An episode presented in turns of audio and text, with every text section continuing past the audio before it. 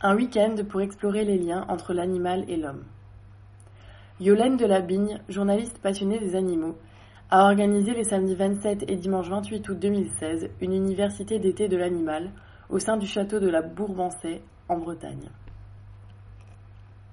De plus en plus d'études éthologiques indiquent que les hommes ont beaucoup à apprendre des animaux. Lors des conférences qui ont eu lieu ce week-end dans le cadre de l'Université d'été de l'animal 2016, de nombreux spécialistes se sont penchés sur les liens qui existent entre humains et animaux, ainsi que sur ceux qui restent à découvrir. Partant du constat que l'homme s'est autoproclamé supérieur à l'animal, Gilles Boeuf, ancien président du Muséum d'histoire naturelle et conseiller biodiversité de Ségolène Royal, a très justement rappelé les responsabilités qu'un tel statut impliquait vis-à-vis -vis de la biodiversité et du règne animal. Mais l'homme est-il, comme il le pense, plus intelligent que les autres animaux? Lors de son intervention, Pascal Pic, paléoanthropologue et maître de conférences au Collège de France, a démontré que notre vision des animaux dépendait de croyances ancestrales et de dictates intellectuels erronés. Il a aussi abordé le sujet des découvertes éthologiques concernant l'intelligence animale, en relation avec l'émergence des robots dans notre vie quotidienne. Norine Chai, vétérinaire en chef et directeur adjoint de la ménagerie du Jardin des Plantes, a également questionné la notion d'intelligence en développant sa théorie d'une différence de degré d'intelligence entre l'homme et l'animal, plutôt que d'une différence d'intelligence entre eux.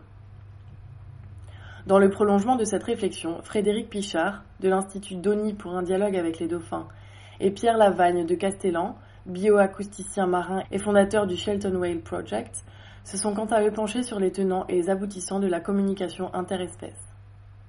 Face aux conséquences du changement climatique et de la sixième extinction de masse de la biodiversité, l'intervention de Tariq Tchekchak, directeur sciences et environnement de l'équipe Cousteau, s'est concentrée sur les solutions qui s'offraient à l'humanité. Il s'est ainsi interrogé sur la nécessité de mettre en place une nouvelle forme de société, basée sur l'évidente interdépendance entre les humains et les autres espèces terrestres.